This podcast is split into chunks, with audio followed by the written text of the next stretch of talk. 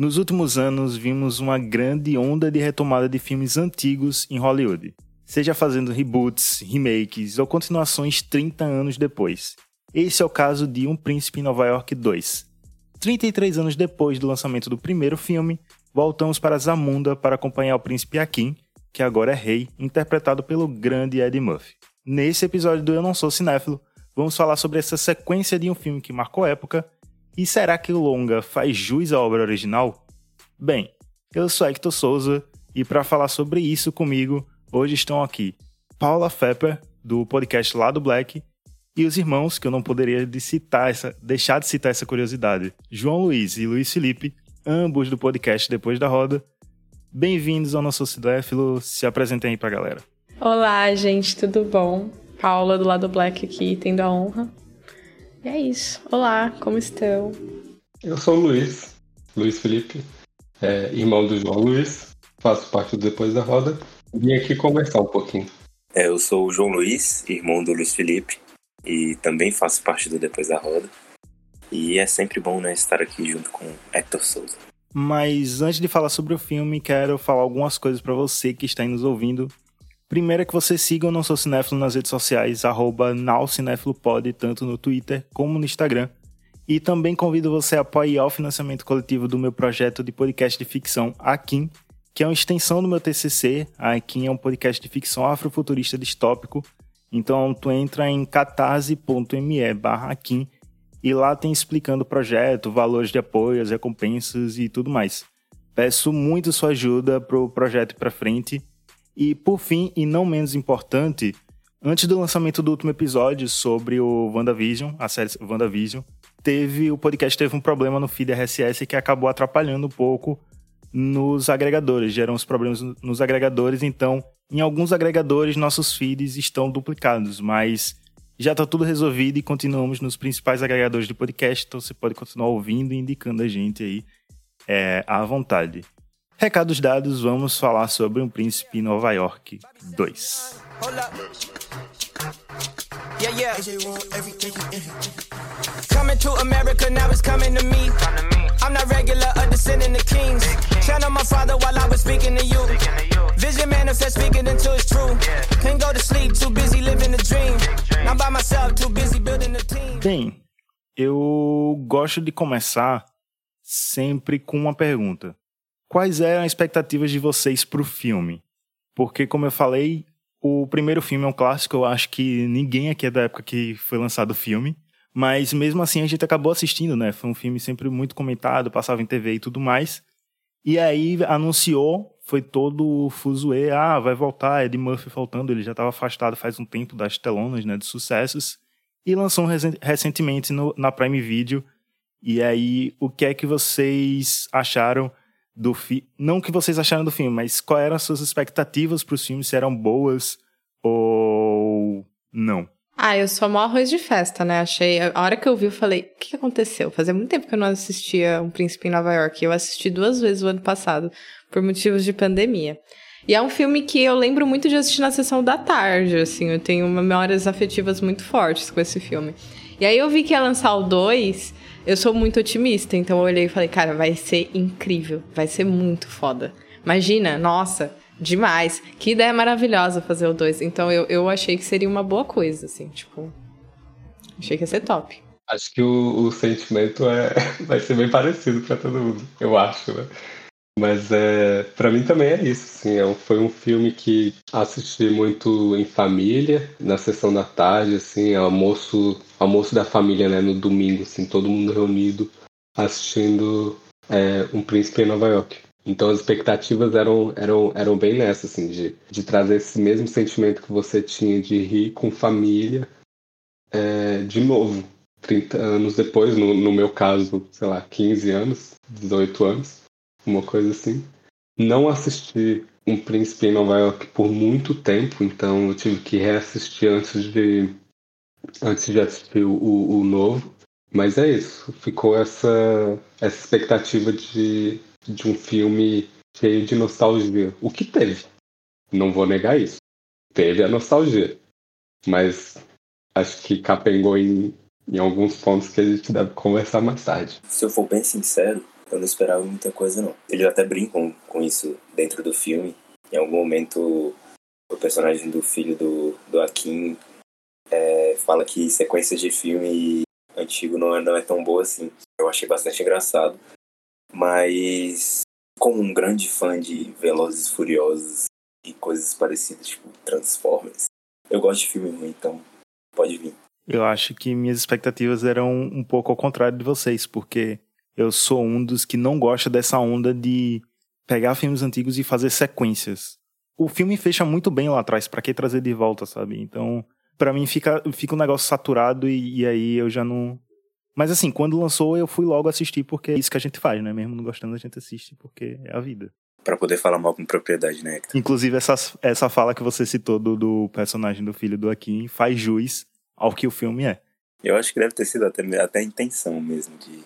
Ah, vamos colocar essa fala aqui, pra gente deixar bem claro que a gente sabe que a gente não tá fazendo uma coisa que vai ser tão boa assim. Nesse momento da que, que, o, que o futuro príncipe, novo príncipe de Nova York, quando ele fala isso, eu fiquei muito pensando se, se foi uma quebra da quarta parede. Aí eu queria perguntar isso para vocês, como não cinéfilos, se vocês também acham que, que aquilo ali. A gente consegue colocar aquilo ali como uma quebra da quarta parede também.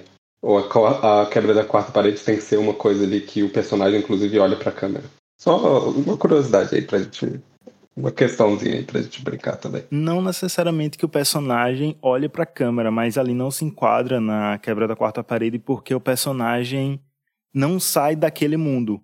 A quebra da quarta parede é quando o personagem sabe que tá dentro de uma obra, sabe? Sabe quando tá dentro, que tá dentro de um filme. Ali eles estão brincando com o próprio filme, só que dentro da dentro do próprio universo do filme, sabe? Eles não saem eles não, não brincam falando diretamente para o espectador. A quebra da quarta parede seria mais ou menos isso. O personagem sai, meio que sair da tela, falar com o espectador. Seja de, é, de forma mais direta, né? Porque aí seria meio que de forma indireta. Seria o filme não se levar a sério. Mas, tecnicamente falando, não entra como quebra da quarta parede. Eu achei meio que brincadeirinha de filme, assim, sabe? Tipo, de série. Essas coisas de nerd, sabe?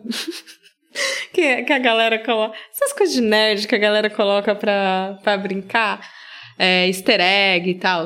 Eu achei que foi uma pegada meio assim, sabe? Que é uma coisa que o filme é cheio, né? De easter egg, de, de brincadeirinha e tal.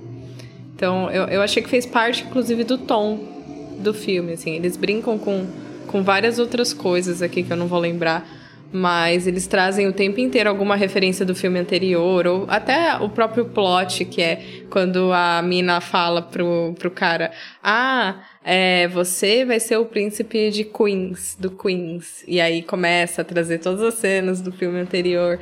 É essa brincadeira o tempo inteiro. É um filme que ele tem consciência de que ele é uma sequência, né? Eu fiquei muito agoniado nessa cena que a cabeleireira conta a história do Akin quando ele foi pro Queens, porque ela basicamente resume o primeiro filme todo naquela fala.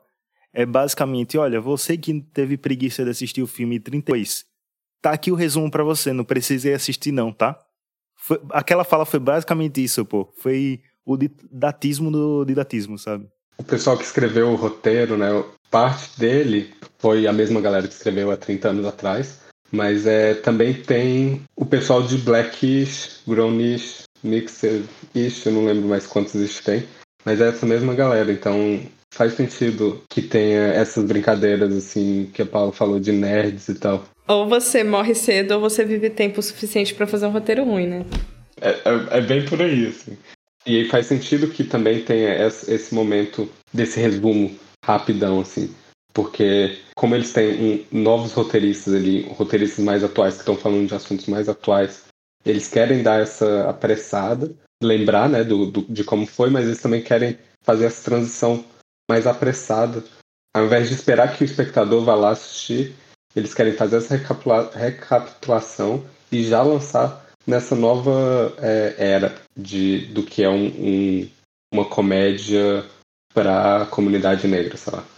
Eu acho que faz sentido por conta dessa, desse, desses dois, é, dessas duas gerações de é, roteiristas. E, na verdade, o filme, quando a gente olha para a estrutura do roteiro, o plot é muito parecido com o primeiro, né? Na verdade, é quase igual ao primeiro, né? Os principais plots, as principais piadas do cara que tem que sair do seu lugar para ir pro outro. A diferença é que eles invertem, né? O Akin sai de Zamunda para ir pro Queens e nesse caso o filho dele sai do Queens para ir para Zamunda. Mas é a mesma coisa, sabe? Ele prometido em casamento pra menina do reino vizinho, só que ele se apaixona por uma outra mulher, um relacionamento proibido, que aí tem a que... no final tem a quebra do protocolo do reino e eles conseguem ficar juntos. E você olha a estrutura, é basicamente a mesma, sabe? E aí é, é como Paula disse, é uma referência ao filme passado, quase uma cópia do, do primeiro filme. E aí enfraquece muito. Eles poderiam muito trazer uma inovação que o primeiro filme trouxe lá na época, eles poderiam trazer agora, sabe? Se é para fazer uma continuação de um filme inovador, vamos inovar mais uma vez. E eles preferiram só fazer o mais do mesmo. Fora que tem uma coisa que me incomodou muito nesse filme, que, assim, para além de todas essas questões deles repetirem o plot, que eu acho que é assim, depois que inventaram a referência, ninguém mais foi autêntico, né? Tudo é referência agora. Ah, não, mas isso foi uma construção de várias referências. A autenticidade não existe mais. E, e tem uma questão que me incomoda muito, que é a passagem de tempo. Tipo, meu, o cara conheceu a mina, ele, fa ele fala no, no começo a hora que o, que o rival lá, que o, o carinha que quer destruir o reino. Destruir o reino não, quer que ele case com a filha dele. Chega e fala, ah, é, vão, vão casar os dois, não sei o quê. Aí chega o conselheiro lá e fala: Não, você lembra que seu pai falou que ele precisa passar pelos rituais de príncipe, não sei o quê. Aí o outro cara fala: Eu vou te dar uma semana. Aí em uma semana o cara se apaixona pela menina, foge com ela, casa com ela. É tipo, que, que porra é essa? É Romeu e Julieta agora pra passar assim o tempo voando, você já encontrar o amor da sua vida casar?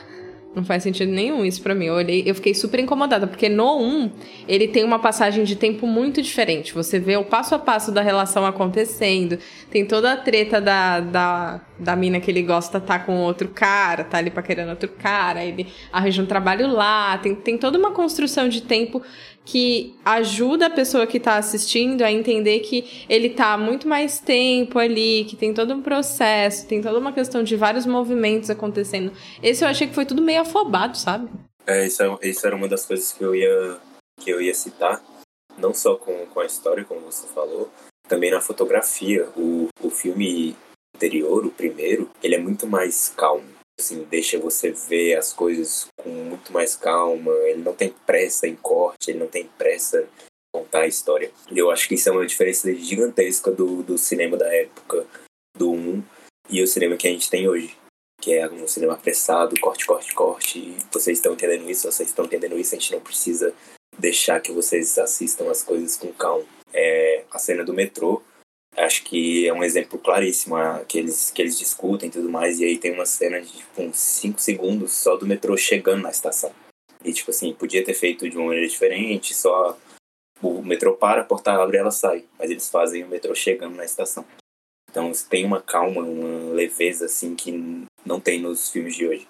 É, eu acho que essa, esse, esse problema que a Paula apontou sobre é, o par romântico desse, desse novo é, Príncipe em Nova York, eu acho que acontece muito porque eles querem, eles, eles vêm com um plot que é sobre, sobre as mulheres no filme, sobre é, tentar dar é, mais voz ali para as mulheres no reino e tal, mas eles falham porque eles precisam dar foco no, nos personagens masculinos, que, porque os personagens masculinos são é, ali o que eram o primeiro filme, né? Então é o Ed Murphy, é, é o filho dele e tal.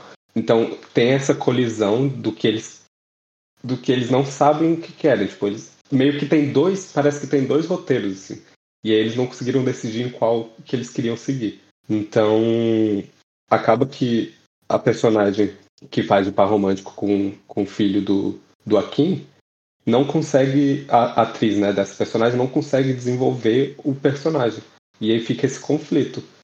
Essa é a minha visão sobre esse, essa parte do roteiro. Assim. Foi bem pontuado, né? Você dizer que o roteiro, ele, à primeira vista, parece que ele vai se focar muito nas mulheres, porque eu tenho questões com a princesa, mas aí eu trago depois. Primeiro, bora focar nessa personagem que é a maquiadora, né? Que é o par romântico do, do filho do, do Akin.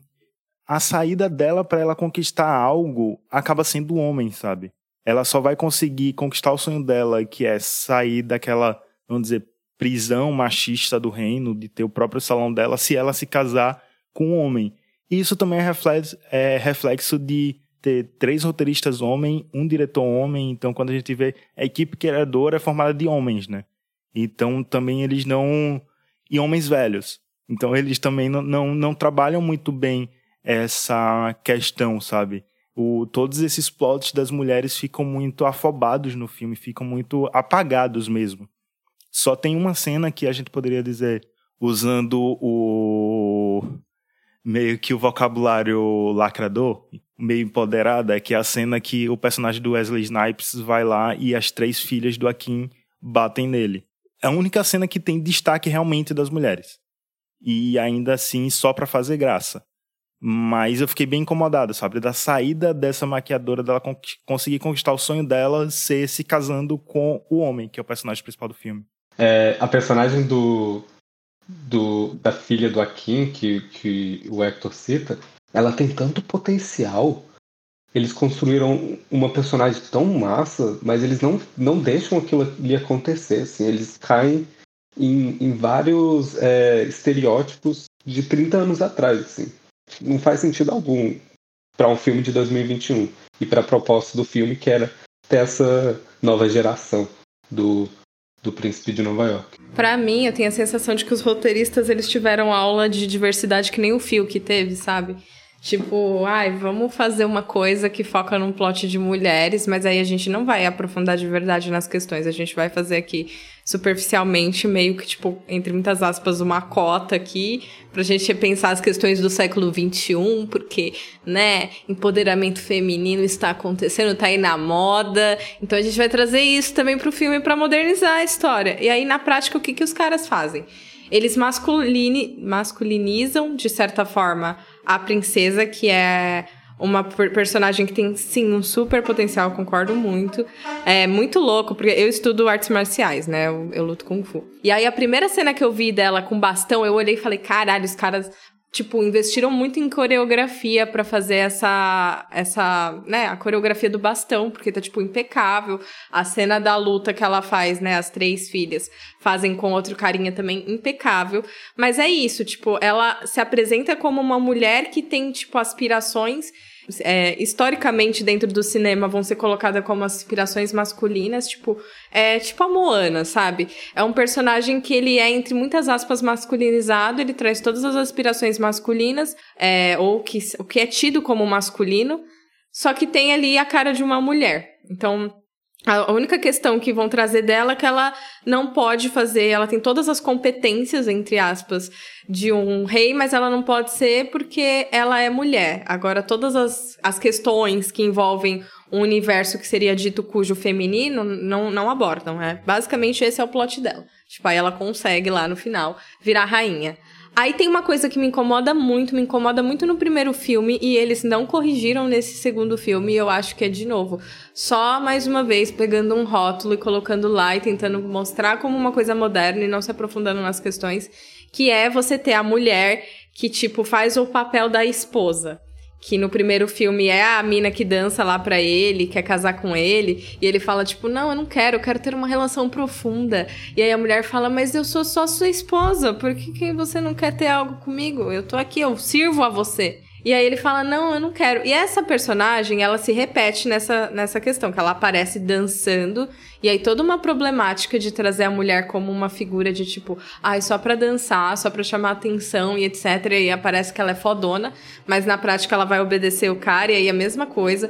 O cara vai lá e fala: Não vamos nos conhecer, quero ter uma relação profunda com você. E aí ela fala: Não, mas eu vou ser sua esposa, né? Não tô entendendo o que você tá falando. E aí essas personagens são personagens que somem durante o filme. Elas são basicamente, tipo, a forma errada de ser mulher, sabe? Parece que. É, essa, elas são construídas como uma forma de mostrar que existe um certo, que o certo seria a mulher ouvir o cara, né? Porque a primeira coisa que a cabeleireira faz, ela começa a ouvir o cara, tipo, as, as as confusões que ele tá tendo, as indagações, e aí ela sugere soluções e é meio que faz um papel meio de mãe dele nesse sentido, de tipo, não, você pode fazer isso, você pode ter, fazer aquilo, meio terapeuta, e aí ele se apaixona por ela e tal, e aí tem o desenvolvimento romântico ali, mas de novo, basicamente o que a gente tem é, é o jeito certo, né? Então, enquanto que para gerações passadas, o jeito certo de uma mulher fazer as coisas era servir o homem de certa forma. Para essa geração, o jeito certo é você ter algum tipo de conexão profunda com o cara que na base você vai estar tá reproduzindo um estereótipo de mãe, sabe? E, e, isso me incomodou muito, principalmente porque eles apagam completamente essas personagens que são personagens que são vistas como objetos. Elas são as personagens gostosonas lá que falam: ah, eu vou ser a esposa e na prática não pensa, não fala nada e não, não tem nenhuma profundidade. Agora, uma personagem que eu gosto muito do desenvolvimento feminino é a mãe do, do príncipe. Eu acho que nesse sentido, eu acho que eles nem deram tanta bola, eles reproduziram uma série de estereótipos ali, que é o tipo o estereótipo Queen Latifah, é, da mulher é, negra, gorda, engraçadona e irreverente, que fica amiga de todo mundo mas ela é uma personagem que ela tem um pouco de profundidade, de certa forma, e que eu acho que ela é melhor trabalhada como personagem feminina do que o, o restante. Então, para mim foi um, um, um rolê meio superficial, assim, eles trazerem essa questão, e aí, como vocês disseram, tem todo um ponto de que o, filme ainda é focado no universo masculino, o protagonista é um homem, e para dar continuidade, eles trouxeram a mesma narrativa de um homem fazer tudo isso, trouxeram uma personagem que é uma mulher que é a princesa, mas que né, é vista como os, as aspirações masculinas do cinema e, e, tentaram embarcar esse rolê de empoderamento que nada a ver. Assim. Eu só queria dar um disclaimer aqui antes de continuar o papo sobre o filme, que eu poderia deixar Paula falando aqui uma hora do podcast, eu ouviria tranquilamente Paula falando durante uma hora. Ai, que é isso. Obrigada por isso, mas você ia enjoar, certeza.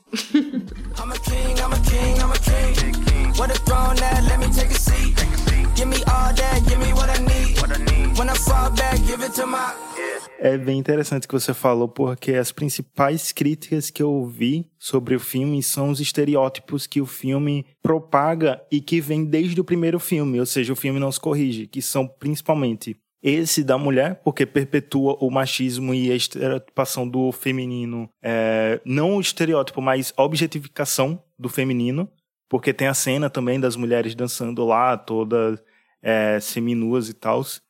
E a estereotipação do africano, porque também, sabe, é, é meio.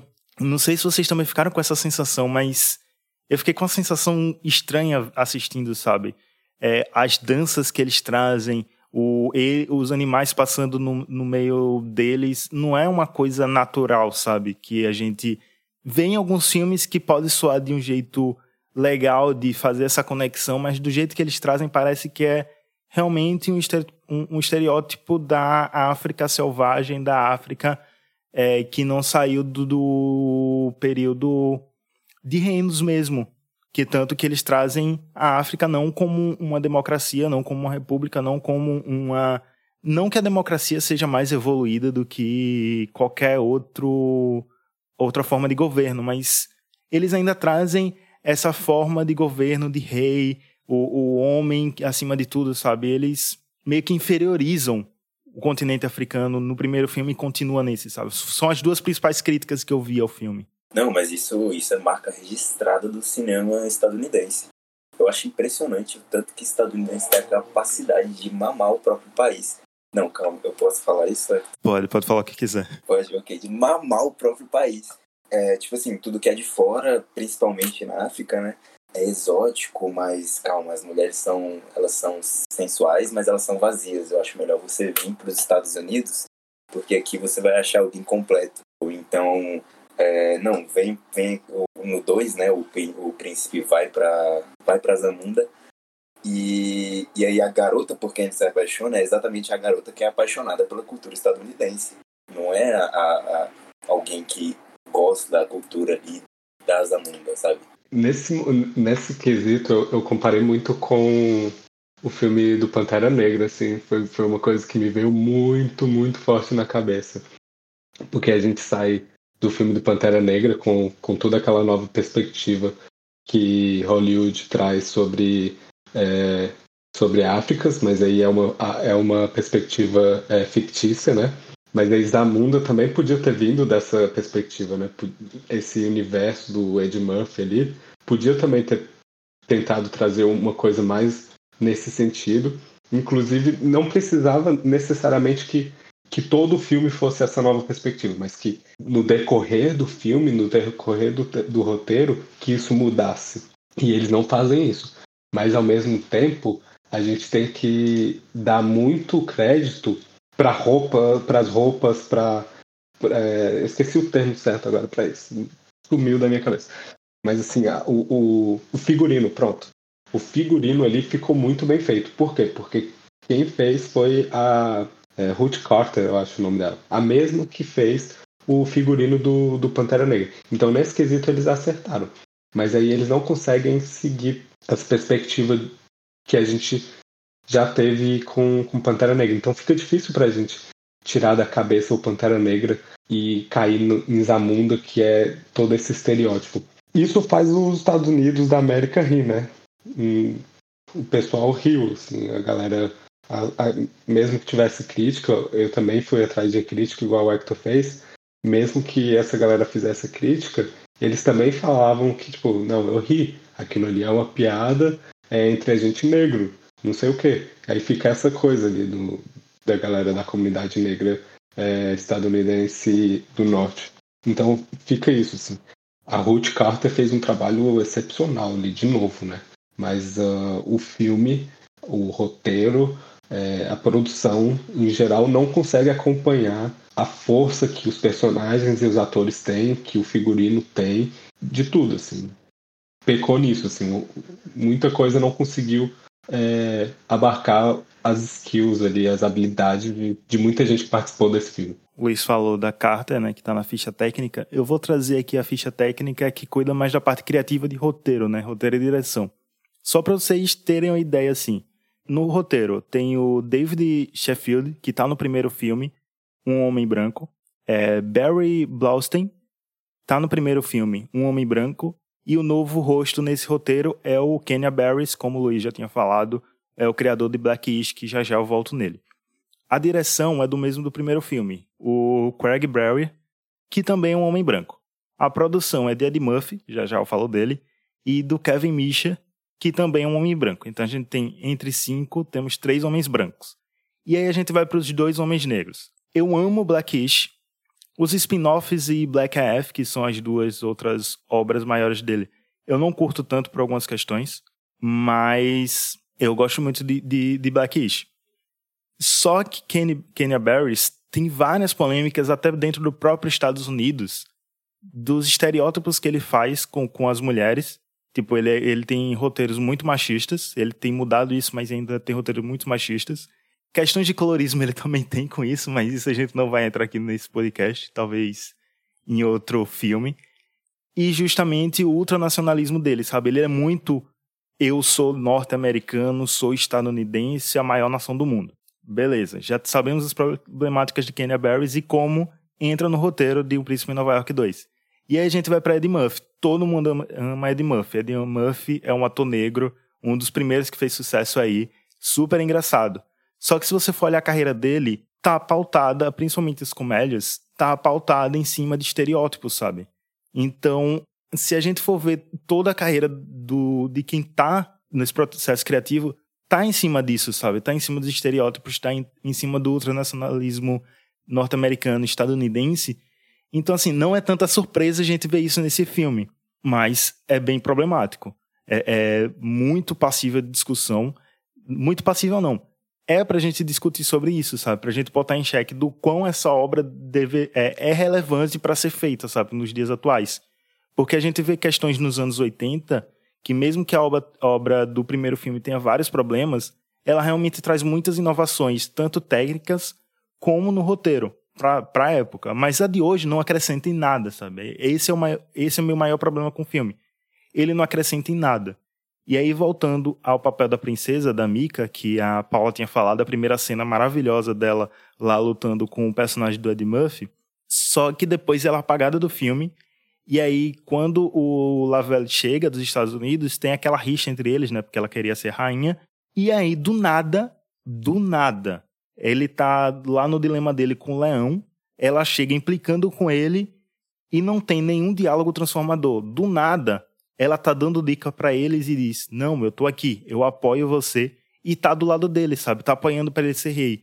Um cara que ela nem conhece, que até um segundo atrás ela não confiava. Então, nem isso o roteiro consegue ficar consistente, sabe? É, é por isso que eu tenho tantos problemas com esse filme. Apesar de doer no coração da gente, a gente ter que criticar esse filme, ele realmente não é não traz tantas coisas boas, sabe? Tá num detalhezinho aqui rapidinho, porque eu citei a Carter e o figurino, e aí você citou agora a princesa, a filha do Akin, a mais velha. É, não sei se todo mundo per percebeu isso, mas as roupas dela, é, todas elas passam por, por uma bandeira de um país africano, de, do, do, do, continente africano. Que demais, eu não tinha reparado nessa questão. Realmente, o figurino é um, um bagulho que eu achei muito maravilhoso, assim. E me lembrou muito Pantera Negra, na real. E isso é muito maluco, porque a referência que eu tinha do, do filme, do primeiro filme, ela apagou em relação ao Pantera Negra. Eu olhei principalmente a hora que ele aparece lá vestido, né? O príncipe.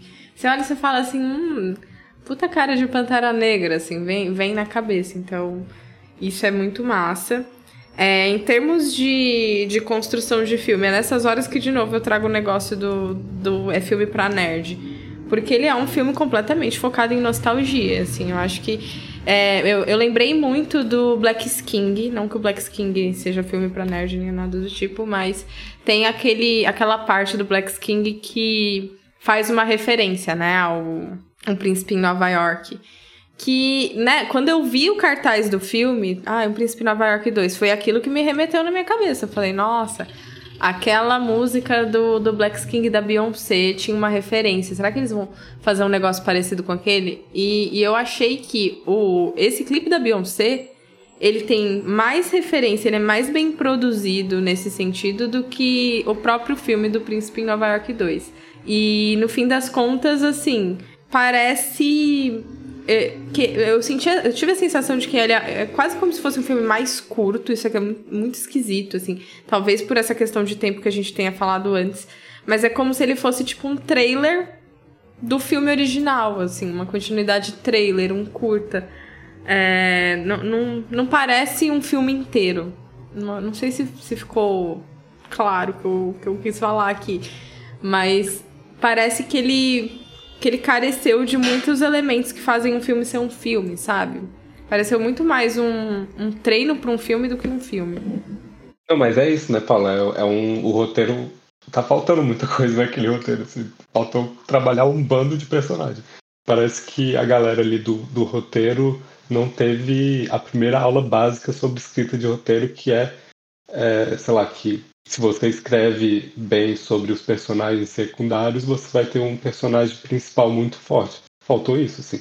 Tanto é que quem rouba cenas, todas as cenas que o Wesley Snipes aparece, ele rouba a cena. Porque é, é o único. Ali eu acho, na minha opinião, né? Foi uma percepção minha. Eu acho que só o Wesley Snipes conseguiu puxar ali toda a essência do personagem que ele tinha. É o único ator que consegue fazer isso, sim. E pronto. Mas eu acho que ali foi uma coisa do próprio Wesley Snipes, não do roteiro ou da produção. Foi o Wesley Snipes é que conseguiu adicionar a, a, ao personagem que ele estava fazendo. Eu fico com a mesma percepção quando você diz que é do ator, sabe? Esse mérito vem mais do ator do que da própria direção. E aí eu tava lembrando aqui de outra personagem feminina que em alguns momentos do filme parece também que teve uma evolução no sentido de ganhar mais, entre aspas, poder, que é a mulher do Akin, a Lisa, né? Que é no primeiro filme é o par romântico dele, e aí ela tem um papel mais secundário, mas eu acho que nos momentos que ela entra, ela é a personagem feminina, assim, mais bem trabalhada no sentido de conseguir impor a voz, sabe? Tem momentos que ela é mais. As falas dela de impor a voz são mais para causar graça, como por exemplo na cena que ela tira ele do quarto, mas ainda assim eu acho que, que é um, um acerto do roteiro, por assim dizer. Né? Só entra na questão, como o, o João tinha contado, né?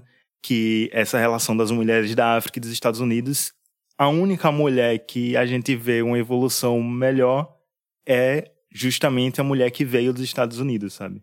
Não sei se isso foi proposital, se foi mais um deslize de roteiro, mas pelo menos a evolução dela eu acho que foi um acerto do roteiro. E quanto aos personagens, aos atores que vieram do primeiro filme, tirando do próprio Ed Murphy, eu não vi eles em cena uma empolgação de repetir o, os personagens, sabe? O próprio Arsenio Hall, que seria o principal coadjuvante do primeiro filme, né, fazendo o Semi, ele tem muito menos tempo de tela nesse segundo filme, e eu não vejo a mesma empolgação, sabe, no personagem, aquela coisa que faz brilhar os olhos da gente assistindo, que tem no primeiro filme, que tem nesse segundo, sabe?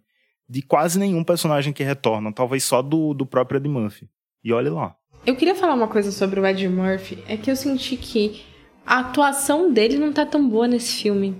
Tipo, o primeiro filme, e assim como outros filmes que o Ed Murphy faz, são filmes, assim, que ele cativa em termos de personagem, assim. Acho que o Wesley Snipes também, também faz isso.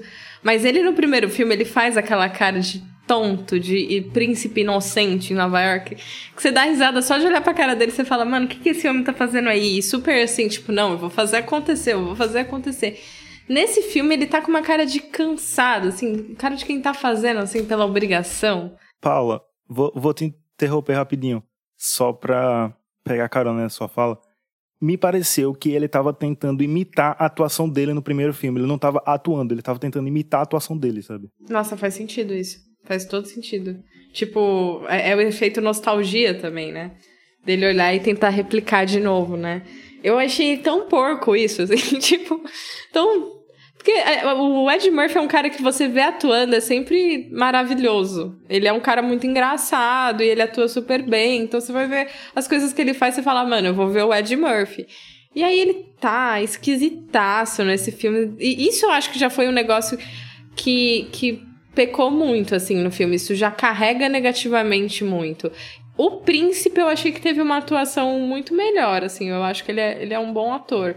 Eu achei a atuação dele legal, ele consegue te levar. Só que ele não é tão carismático quanto o Ed Murphy. É um estilo de atuação completamente diferente, um estilo de personagem. Tem a sua irreverência, mas é, é muito mais sutil, eu acho. E isso foi um negócio que me decepcionou bastante, assim, porque é, acho que todo o hype que eu vi do filme também era de ver o Ed Murphy de novo, assim, de, de sentir aquilo de novo. E, e, no fim das contas, vale mais a pena assistir o, o Príncipe Nova York 1 de novo.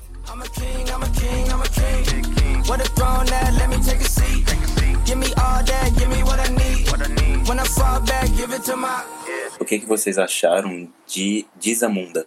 Tipo, o universo que eles criaram dentro de Zamunda, o, o país, e, e, todas as expressões culturais que eles vão jogando ali. Cara, na real, para mim, não, eles não constroem. Eles jogam uma coisa ou outra, sabe? Ah, aqui tem danças. Ah, aqui tem animais.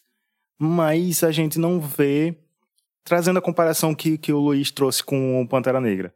Eu não gosto muito de fazer comparações entre obras, mas trazendo aqui comparação, a gente vê, assim, meio que uma representação cultural em Wakanda, sabe? Eu não fiquei com essa impressão de Zamunda. Eu não vejo uma coisa, uma representação muito cultural autêntica de lá, sabe? Tirando a, a coisa das festas, que tem muita dança, muita festa, eu não, não. Fica só essa impressão, sabe? Ah, Zamunda é só festa, é isso, sabe? Você não sabe como é a sociedade de lá, sabe? Eu senti um pouco falta deles apresentarem isso também. Não, sim, eu pensei a mesma coisa. É, de que tudo é muito bonito, mas mesmo assim parece continuar não tendo um conteúdo ali, sabe? Uma camada a mais? É só para ser bonito mesmo? É uma, uma visão bem exotizada, né? Do negócio, tipo, exótico, África exótico, oncinhas exótico. Eu, eu concordo com vocês. Eu acho que pro primeiro filme a visão é um pouco melhor, assim, até porque a gente não tinha o Pantera Negra, por, por exemplo, como exemplo naquela época. Então, eu, eu lembro que o ano passado, quando eu assisti, eu até fiquei surpresa positivamente nesse sentido, porque na minha cabeça era pior a representação. E aí eu assisti e falei, ah, até que eles tiveram algum esforço aqui. Mas hoje eles ter, trazerem esse tipo de representação eu acho bem, bem ruim, assim. Não, não, não aprofundar as questões e, e, e, colocar como se fosse uma briga de culturas, da, da maneira que eles colocam, assim. Não, não tem um sistema, não tem uma ordem ali por trás, é tudo um monte de tribo que briga e aí tem uns príncipes parece que é um pouco assim, sabe? Uma visão um pouco é, exotizada e superficial. É, é bem por aí. Como eu falei, é, fica complicado a gente apreciar Zamunda em qualquer aspecto que não seja o figurino, porque o figurino volta para Wakanda, volta para Carter lá que fez o filme do Pantera Negra, o figurino do Pantera Negra.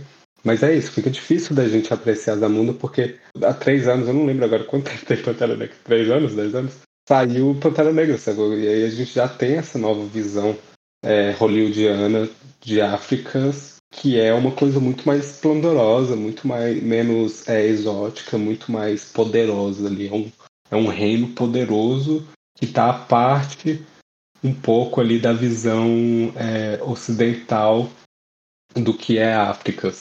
E aí, quando a gente assiste Um Príncipe em Nova York 2, a gente tem essa Zamunda que é exatamente todo o estereótipo que a galera da América do Norte faz sobre África. Assim. Então fica, fica muito difícil ter uma, uma achar interessante ou algo assim nesse filme, nesse aspecto. Mas é legal que a gente tenha essa visão sobre Zamunda, que, que tem alguma visão sobre Zamunda no Príncipe em Nova York 2. Porque no, eu lembro que no Príncipe em Nova York 1 eu sempre quis saber como era Zamunda, assim era é uma coisa que eu lembro perfeitamente assim, sobre o Príncipe em Nova York 1. Eu sempre quis ver como era a visão deles do 2. No 2 não, né? Como era a visão, assim, eu acho. Faltou isso no primeiro. E aí eles trazerem isso é interessante. Mas falharam. Fizeram errado. Uma outra coisa que eu lembrei aqui e que eu fiquei muito pensando nisso também assistindo o filme, queria saber a impressão de vocês, se passou batido ou não, é no começo do filme, quando o plot está começando, que a Ken descobre que tem um filho lá nos Estados Unidos. E aí teve duas coisas que me deixou incomodado nessa, nessa descoberta dele. Um, é o jeito que ele teve esse filho, sabe? Muito negócio do amigo que drogou ele para ele perder a virgindade. Ficou uma, parada bem estranha, sabe? Mas também não teria outra forma dele ter descoberto esse. dele ter tido esse filho, porque na cabeça dele ele só tinha tido relações com a Lisa. Mas eu acho que outra coisa que eles poderiam ter explorado no roteiro e que eles acabaram deixando de lado também e que poderia, poderia trazer uma subtrama muito legal é quando ele vai para o para casa do Lavelle. O Lavelle diz: "Não, você não é meu pai, eu sou do Queens, eu vou continuar aqui, eu não vou para África coisa nenhuma". E ele só vai por conta do dinheiro. E isso ficou muito claro. Ele só vai por conta do dinheiro. E quando ele conta pra mãe, ah, esse cara aqui tá dizendo que ele é meu pai e tal. A primeira reação da mãe é dizer que não. Quando a mãe descobre que ele é rico, ela diz, ah, se lembra daquela época tal. Mas fica esse, esse sentido dúbio, sabe? Aquela, aquela pulga atrás da orelha. Será que o Lavella é realmente filho dele? E, e, o roteiro não explora isso, sabe? Tinha muito potencial de entrar nisso e de trazer uma, um conflito, sei lá, familiar, sabe? Trazer uma trama bem mais interessante do que o filme foi. Mas eles simplesmente esquecem essa dúvida de que o Lavelle podia ser não o filho dele e essa ganância do Lavelle de só ter ido por dinheiro. Ah, conheceu uma mulher e esqueceu o dinheiro, sabe? Ficou mais ou menos isso. Então, também são vieses que o roteiro acabou esquecendo e ficou aí um buraco não explorado, sabe? Pô, é, você me lembrou de uma coisa que eu esqueci de comentar na hora que eu tava falando sobre as personagens femininas e o rolê de empoderamento e tal.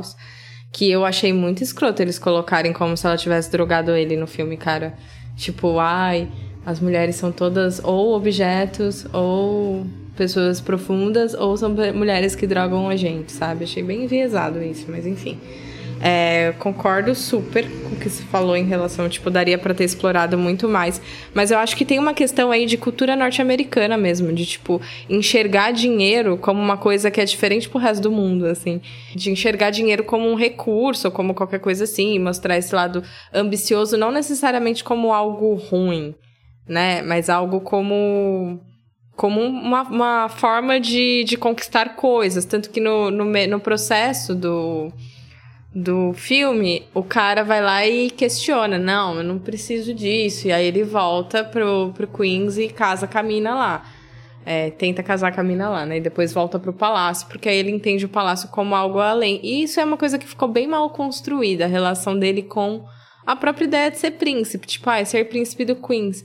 Mas, de novo, eu acho que esse roteiro, ele peca pelo excesso, sabe? Eles tentam colocar tanta informação que eles não conseguem conectar os pontos. E aí fica várias pontas abertas e a gente não entende de maneira geral qual era a mensagem central do filme, o que, que eles estavam tentando dizer. Porque fica essa zona, assim, de ai, você não entende quais são as motivações do príncipe, você não entende quais são as motivações da mãe, você não entende as motivações da mina, tipo, fica uma coisa mega confusa, assim. E a, a própria mina, tipo, ah, ela queria ter o salão de beleza dela. Mas isso não é resolvido no final do filme, sabe? Ela casa, mas e aí? Ah, porque ela sente falta da nação dela, que é Zamumba.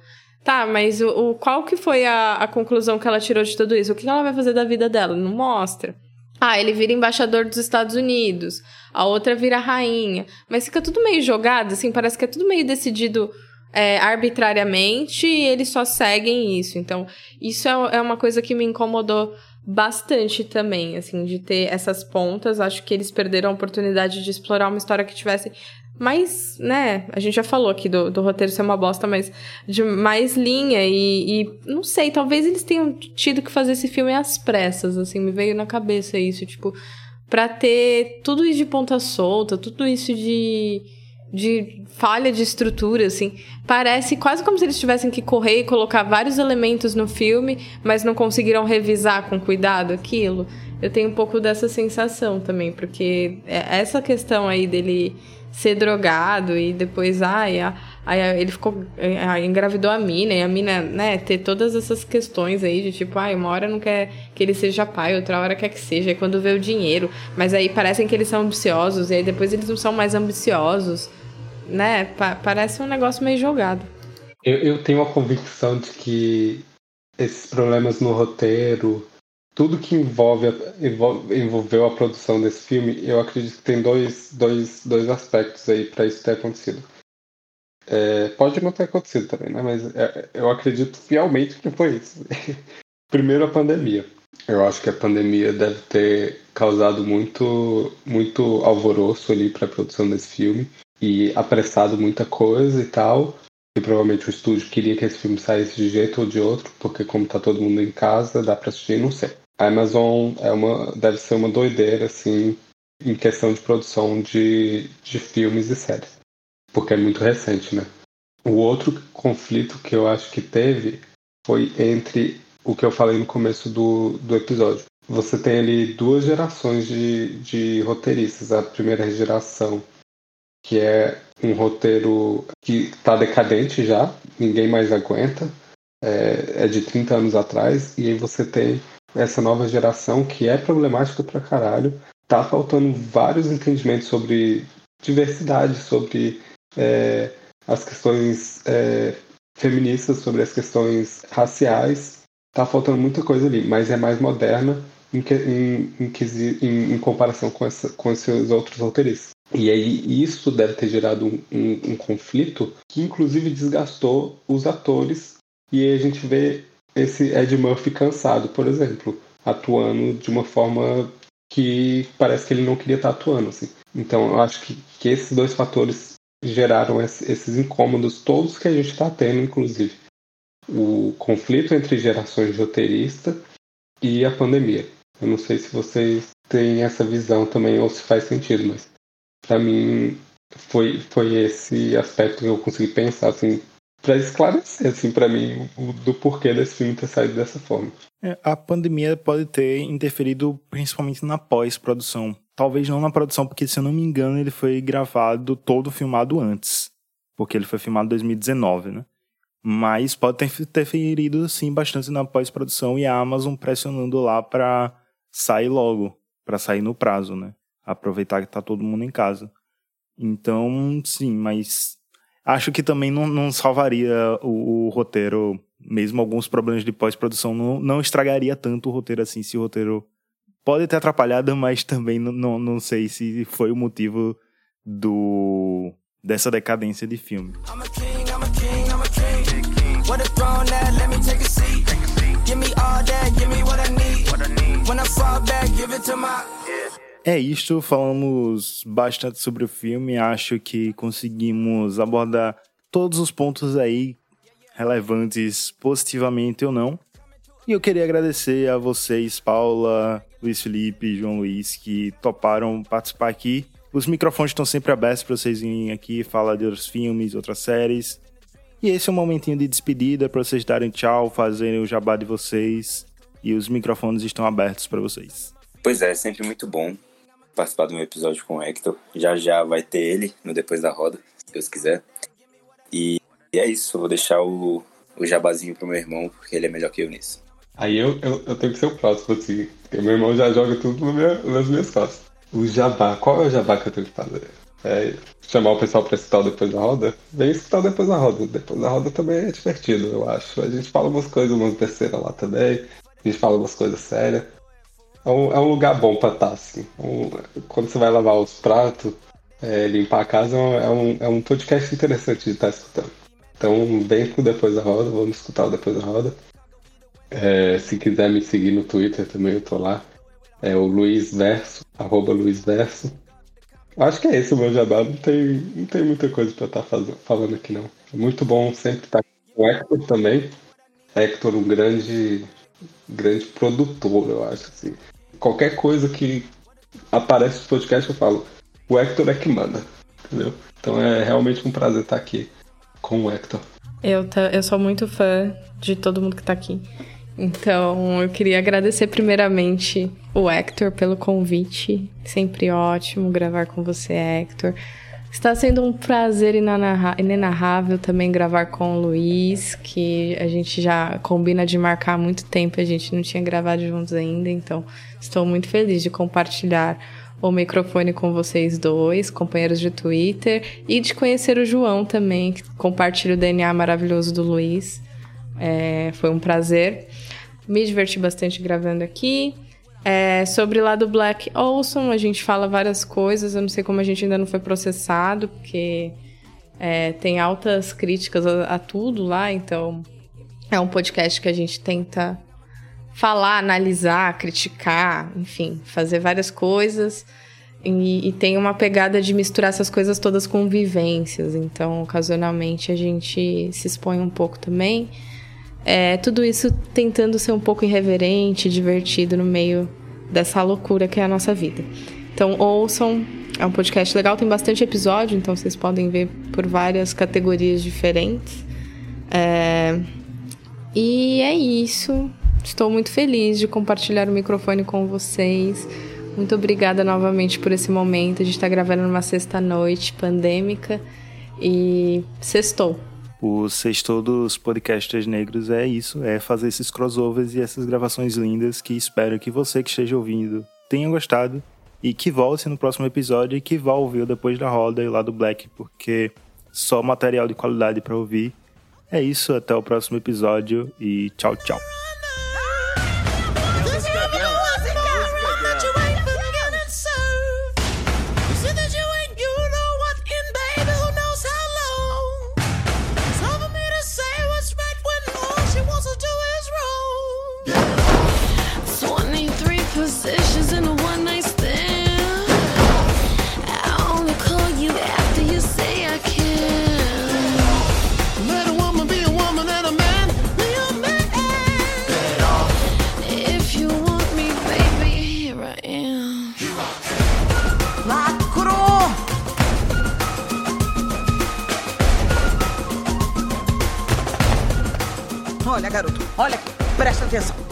Conhece essa música. Vai lá e coloca teu molho. Faz isso.